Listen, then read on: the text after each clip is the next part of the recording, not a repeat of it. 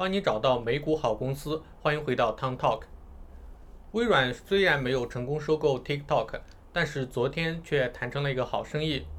二零二零年九月二十一日，微软官方宣布，将以七十五亿美元（约合人民币五百一十亿元）的价格收购游戏开发商贝塞斯达，也就是毕设的母公司，且全部以现金支付。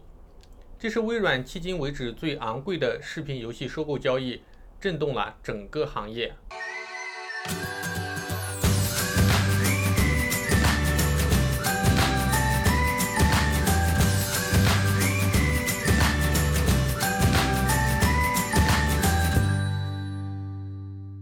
毕设的母公司是世界上规模最大的游戏开发商、发行商之一，旗下拥有毕设、ID Software、AlphaDog 等十余个游戏工作室，目前员工超过两千三百人。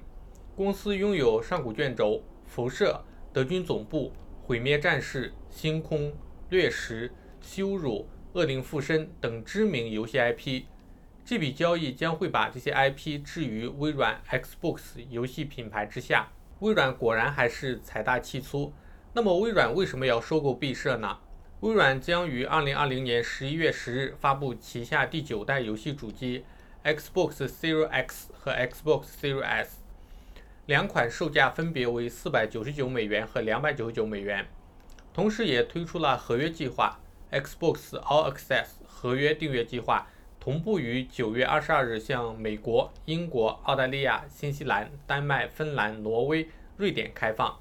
每月支付三十五美元，连续订阅二十四个月的 Xbox 终极游戏通行证，则可以以合约机的形式获得 Xbox Series X 的主机。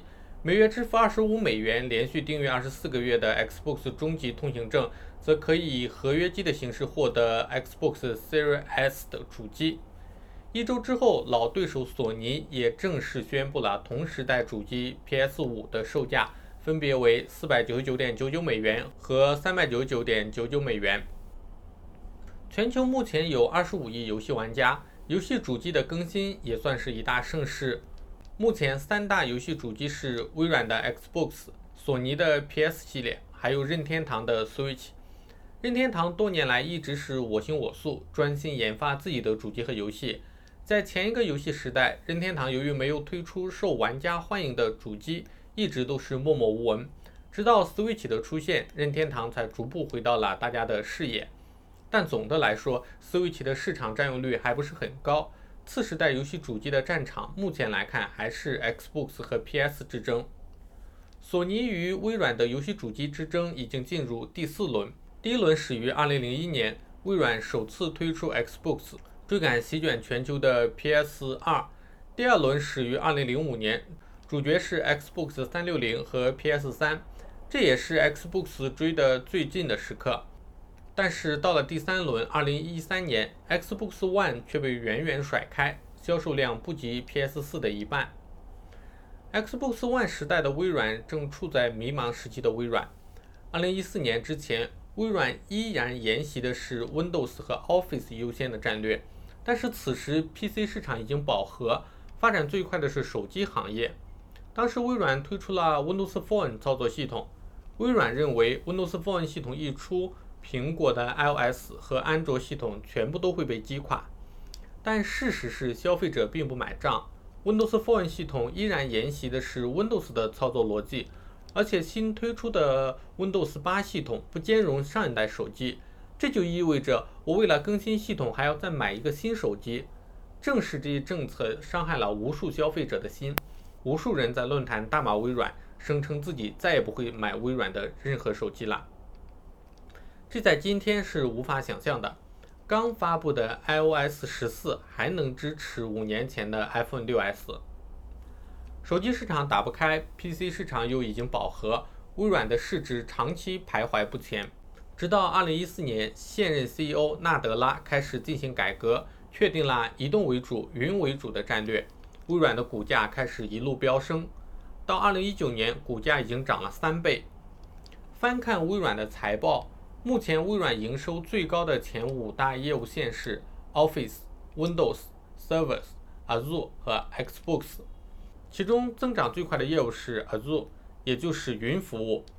在前面 TikTok 和甲骨文合作的视频中，我介绍过，云代表着未来，是 5G 和物联网时代的基础设施。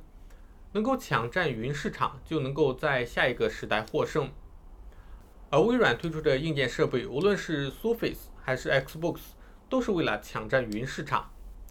Surface 是整合 Windows 系统软件和硬件的设备，同时也是为 PC 行业的设计树立了一个新的标杆。我们在 PC 阵营里甚至都找不到一个像 Mac 那样优美的产品。Xbox 的定位就是硬件不赚钱，靠卖游戏赚钱。得益于庞大的游戏用户群体，虽然 Xbox 的销量输于 PS，但是依然为微软每年贡献不菲的收入。财报显示，2020财年微软整体游戏收入增长13亿美元，增幅达到64%。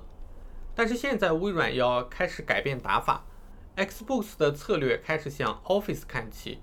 Office 无疑是目前生产力工具市场绝对的垄断者。之前的 Office 软件都是一次性买断机制，微软每年更新，用户想要使用新版本就需要重新购买。而改为订阅制之后，用户只需要每年支付一定的费用，就可以获取 Office 软件的所有更新。目前国内 Office 家庭订阅更是白菜价格，每年只需要四百九十八元就可以六个人使用，也就是一年只需要八十三元就可以在所有的设备上用到最新最强大的生产力工具了。而买断的 Office 则需要七百四十八元，平台也只有 PC 和 Mac，不支持移动设备，也不包含一 T 容量的 OneDrive 云盘。对比之后，我自己就找别人合租了订阅版的 Office。订阅制用户的粘性会更大，而且订阅制会产生大量的现金流，对公司的财务会产生巨大的积极影响。在 Xbox 方面，截至目前为止，Xbox Live 的全球用户已经突破九千万，这是自去年微软取消公布 Xbox Live 用户之后的首次官方表态。相较于去年最后公布的六千五百万 Xbox Live 用户数据，一年来 Xbox Live 用户激增了百分之四十二。同时，Xbox Game Pass 的订阅用户也已经突破了一千万，这也是微软首次公布 Xbox Game Pass 的用户量。而目前仍在测试的微软全新游戏服务 Project X Cloud 用户也已经达到数十万。这便是微软的野心，也是微软此次收购毕设的最大动机。通过收购，微软的游戏订阅服务 Game Pass 的含金量必然大大提升。此前还在纠结购买 PS 还是 Xbox 的用户，很有可能会因为第一时间能在 Xbox 玩毕设的游戏而订阅了 Game Pass。通过订阅制，可以牢牢地把用户抓在手中。有了庞大的用户群体，云游戏的推广就会更加顺利。此前 Google 推出的云游戏服务则是一片差评。首先是要命的延迟掉帧，其次是 Google 的云游戏也达不到宣传的 4K 画质，而且收费并不便宜，每个月9.99美元只能玩一款游戏。云游戏的基础是需要大量的运算服务，微软的云服务 Azure 可以满足这个需求，再加上微软有运营 Xbox 云服务的经验，至少在游戏行业，微软大概率能拿下云游戏市场。早在2019年。索尼和微软就联手为游戏的云端发展做准备。索尼和微软宣布了一项战略合作伙伴关系，即将为下一代流媒体、人工智能和云服务铺平道路。根据协议，两家行业巨头将各自的优势发挥到了相互促进和协同的作用。索尼将带来图像传感器，以便微软可以将其基于 Azure 的 AI 注入其中。并且，微软将允许索尼对其 Azure 服务进行实验，以托管 PlayStation Now 等服务在内的在线内容的使用。同时，也有传言，任天堂也在考虑和微软 Azure 合作，在有限的地区提供自己的云游戏服务。大部分人预测，在下一个时代，PS5 将会继续保持销量领先的趋势，但是这也并不代表着微软会输。Xbox 作为微软旗下的产品，其运营策略也必然会为企业整体发展服务。通过游戏主机市场推行订阅制，扩大用户群体，为公司财务提供良好的现金流；另一方面，甚至和对手合作推广云游戏，通过云游戏这个市场提升自己在云端领域的市场占有率，从而在云时代站稳脚跟。这个才是微软此次收购的核心目的。帮你找到美股好公司。如果你喜欢本期视频，欢迎点赞订阅，同时不要忘记点开小铃铛，这样就能第一时间收到我视频更新的通知啦。我们下期再见。